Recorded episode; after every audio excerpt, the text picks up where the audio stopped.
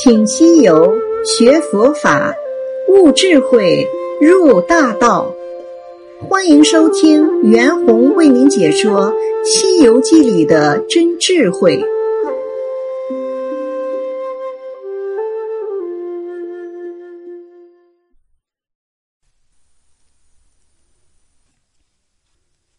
西游记》故事：信仙。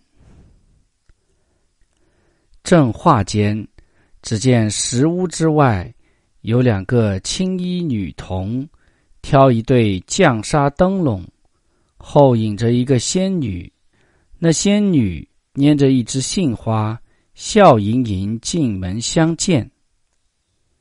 四老欠身问道：“杏仙何来？”那女子对众道了个万福，道。只有家客在此更愁，特来相访，敢求一见。十八公指着唐僧道：“家客在此，何劳求见？”三藏躬身，不敢言语。那女子叫：“快献茶来！”有两个黄衣女童，捧一个红漆单盘。盘内有六个细瓷茶盂，盂内设几亿果品。提一把白铁嵌黄铜茶壶，壶内香茶喷鼻，斟了茶。那女子微露村冲，捧瓷盂奉三藏，赐奉四老，然后一盏，自取而陪。凌空子道：“信仙为何不坐？”那女子方才去坐。茶毕，欠身问道：“先问今宵甚乐，家具请教一二如何？”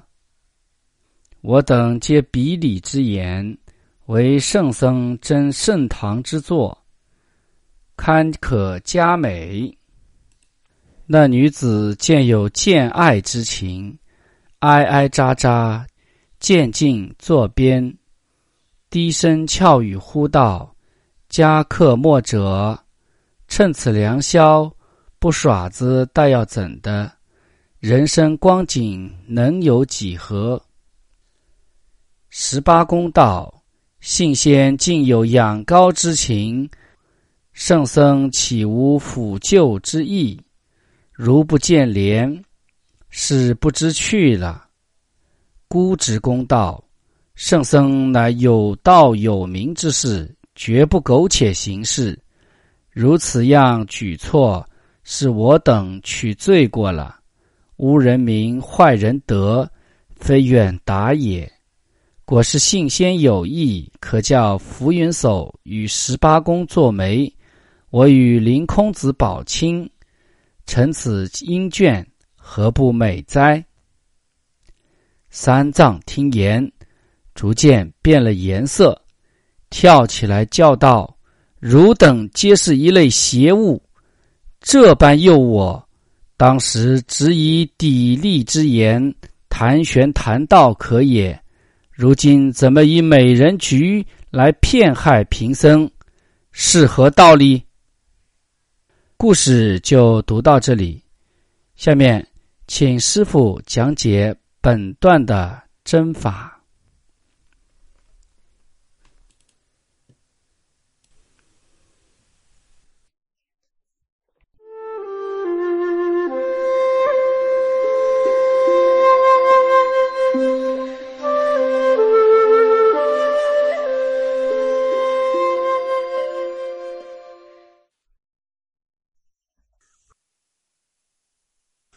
故事啊，讲到了呃，师傅跟四个仙人啊在聊天的时候啊，就出了一个信仙，就是一个你的仙人。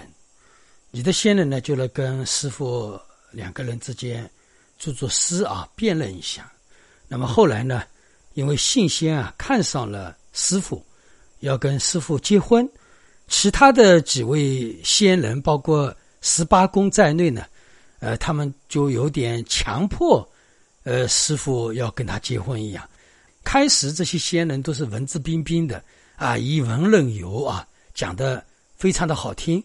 但是呢，一到有人起了淫逸之心，这些仙人的本性就又显露出来了。那么，为什么在这个地方把它称为仙？跟我们以往的鬼啊、魔啊这些东西有什么差别？我们经常世界当中也讲到一种狐仙嘛，在世界当中很多的神话故事里面，都有各种各样仙。那么，到底仙是怎么样的？因为在我们中国传统文化当中，我们把它称之为神仙。那么，神跟仙到底是什么样的差别？那神大家应该要知道，神是特有的一个东西，这个东西本来就有的，我们把它称之为神。那么，什么是仙？先是后有的，就是通过我们的努力之后，或者说达成的。道教里面呢讲究成仙，这是道教的最高的一种方式，就是我成仙了，那么我的修道就成了。那么我们佛法当中呢是成佛，但是佛法当中的成佛跟道教里面的成仙是有很大的差别。但是佛法里面呢也有仙这个说法。仙在我们佛法当中是一种次第，因为当时在印度也有仙人的说法，相同的意义。那么我们佛法这个成佛呢，它是回归到本来当中，而不是出去了，而是回来了。所以呢，它的等级啊，它的次第高低呢，还是有不同的。那么现在师傅先给大家讲一下什么是仙人。那么在我们国家的话呢，有很多的神话都是讲各种各样的仙人。或者说男的仙人，女的仙人，那么只要那种电视放这种东西，大家都会去看。像以前的宝莲灯、白蛇传，这些都是呃差不多的啊。那么叫《封神榜》，那这些呢也是一样。八仙过海，这些都是讲到神仙的，讲到仙人的。那么特别道教里面呢，讲究的是天庭啊，天人、玉皇大帝。皇母娘娘，道教里面还有三清啊等各种各样的神人。为什么把这种神人都称为道教里面的祖宗，或者说道教里面的大德呢？道教里面为了信仰啊自己宗教的伟大，你看过去当中有名的人都在我们道教里面了啊，都成仙了。就是那比如说像那个姜子牙，对吧？呃，也在天庭出现了。对吧？姜子牙老早就死了。姜子牙那个时候根本不可能，对吧？像那个这么神乎其神的东西，他只不过是智慧而已，对吧？但是呢，也比我们道教安安到道教里面啊，一个了不起的一个人物了啊，是这样的。那么在我们各种宗教的需求啊，啊，都会讲很多的自己宗教的一种传说。那么，但是但是这是这种传传说，它的根本性呢？其实是没有那么一回事的啊！大家一定要记住了，不管是八仙过海，还是封神榜啊，还是白蛇传，还是那个什么劈山救母啊，劈山救母是白蛇传以后的，还有那个宝莲灯，我们中国很多很多的神话故事，对吧？那么这些神话故事是不是真的这样呢？当然是后人编的，实际上都是不可能有这样的事情啊！因为过去的文学家嘛，对吧？他们要编戏。那么把这种东西就编成了小书，啊，就像我们《山海经》一样。其实我们很多人认为《山海经》是真的，对吧？我们中国《山山海经》其实这些都是假的。当然里面有一部分是真，但是真的东西他们没有发现，真正的究竟的真他们没有发现。大部分，呃，这个本来是个真相，但是这个真相他没有了解透，但是呢，把没有了解的这个过程当中把它神化了，所以呢就不了之，把它称为《山海经》。啊，是这样的。当然，这个是以大智慧来看啊，以我们世界人一看，以为《深海山海经》里面讲的都是真的了。有的很多的文学家啊，很多有知识的人都在说《山海经》里的故事怎么怎么样啊。我一看之后，我想不知道这些知识分子他们这个怎么样称他们会知识分子，连《山海经》这样的神话故事他们都会当真的啊。当然，我们也没办法，这个世界本来就是这样。在我们佛教当中啊，也有。仙人这一说的啊，我们佛教当中怎么把它称之为仙人呢？呃，就是佛教里面是指他的修行，呃，相对来讲有了一定的修行了。在我们佛法当中，怎么样的成为仙人呢？也差不多到达空性的这么一些人，啊，称为仙人。甚至我们佛教当中所谓的那种狂禅者，我们也可以把他们理解为仙人，啊，因为他什么都不怕了。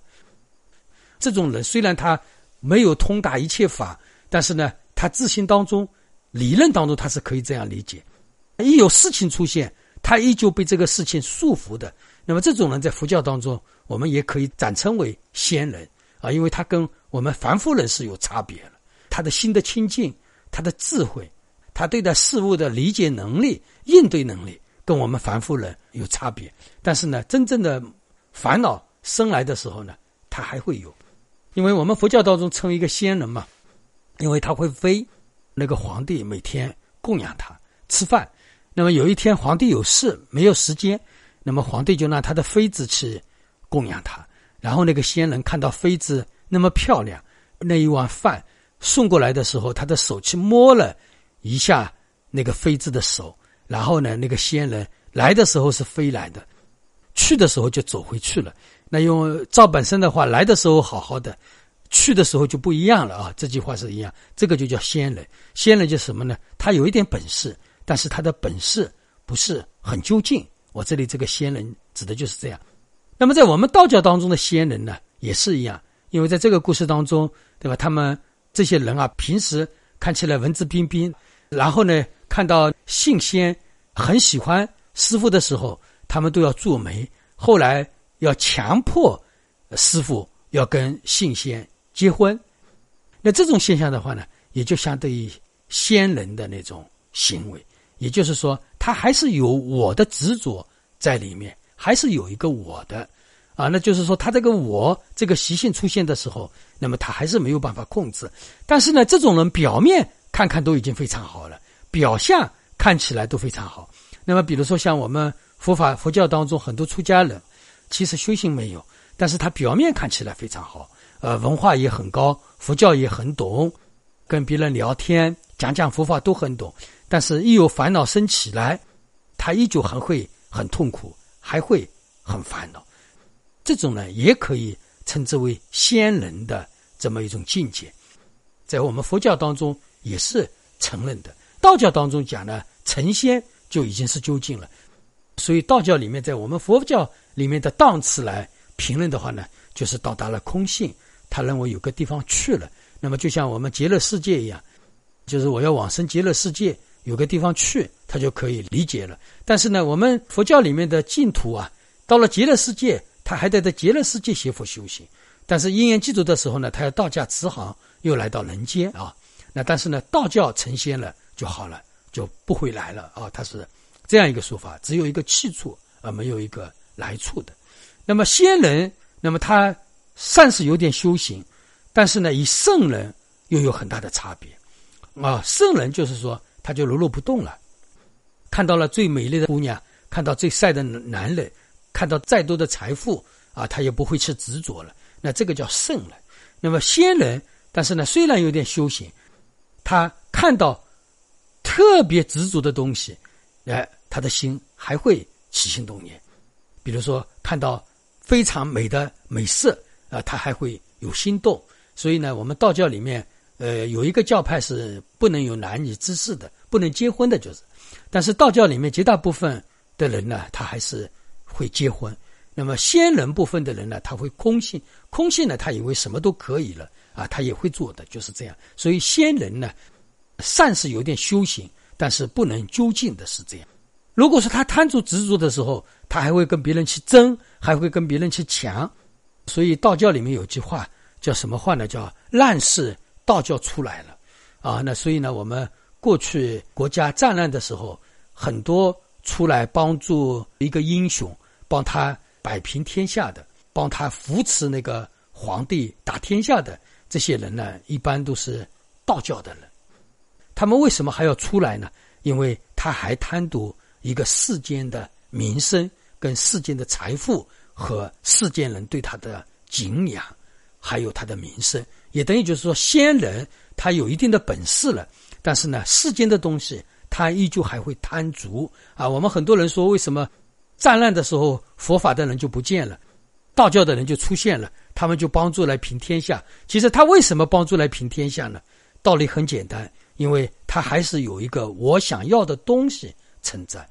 所以在过去当中，很多人，比如说诸葛亮，他为什么要三顾茅庐？其实这是一种行术的方法，就是怎么样来让刘备感觉到诸葛亮他是一个很难请的人。我们业界的难请，我们觉得这个人又有本事。那么像三请诸葛亮这样的公案，在历史当中，在道教范围当中是经常出现这样的事情的。那有的人实际上他就根本不是本事很大，但是呢，他特意到了一个寂静的地方，觉得他是一个隐士一样，觉得我们现在说这个人闭关了，闭关了就是说说明他有本事。几年之后，那么自然有人会去请他，觉得他是有本事了。那这个为什么他要闭关呢？他闭关其实是为了复关，为了出关而闭关。他的本来目的就是不清净的，因为他是有目的而闭关，不像我们佛法。当然，佛法里面他是为了成佛嘛。它是也是有目的，但是这两个目的是不一样，一个是倾向于空性，一个是倾向于我达到究竟处是佛法是怎么样，我想要开悟嘛。那另一方面达到的目的是更简单，我想回到世间，我想求财、求名、求权力、求美女，因为你帮助了一个皇帝打遍了天下，那你想要的东西自然也就得到了。这些呢，我们把它称之为仙人。所以仙人呢，实际上有一定的修行。有一定的智慧，但是呢，他世间的东西还是有的。所以这里的信心啊，他要跟师傅跟他结婚，因为他这种强烈的欲望还是存在。包括其他的人，你们两个人，我一定要成全你们两个人的婚姻，不然的话，我出家人也不拿你当，还俗也不拿你还。用这样的话去威胁他，这种呢，还是对世间人的一种贪足吧。这种就是仙人的一种表现。讲仙人啊。表面看起来呢，他是好像是已经很好了，像模像样，文质彬彬，说起话来一套一套，又像是有很有文化一样。但是他内心当中呢，还是有很大的私心，还是被世间的欲望束缚住的。像圣者呢，世间的东西已经束缚不了他了，从根本上已经淡除了世间的欲望。那当然了，真正的圣者也是不离世间欲望。所以，一个是执着世间的欲望，一个依旧在世间的欲望中，但是他不执着世间的欲望，这是仙人跟圣者的基本差别。比如说，怎么说呢？我们圣者有钱也行，没钱也行，怎么样的日子都是过，这是我们圣者的想法，有也可以，没有也可以，他是行是一个中道。但是仙人，他要觉得一件喜欢的东西的时候呢，他还是要通过一种手段要去磨起，但是呢。他这个方法要比我们凡夫人要高，我们凡夫人就斗不过他了。那这种呢，可以称之为仙人。所以仙人呢，在佛法当中来讲，他的品位是不高的。也就是说，相对于我们佛法来讲，就是有一些知识，也有一些道行，但是呢，世俗心他没有处理。好吧，这一讲就到这里。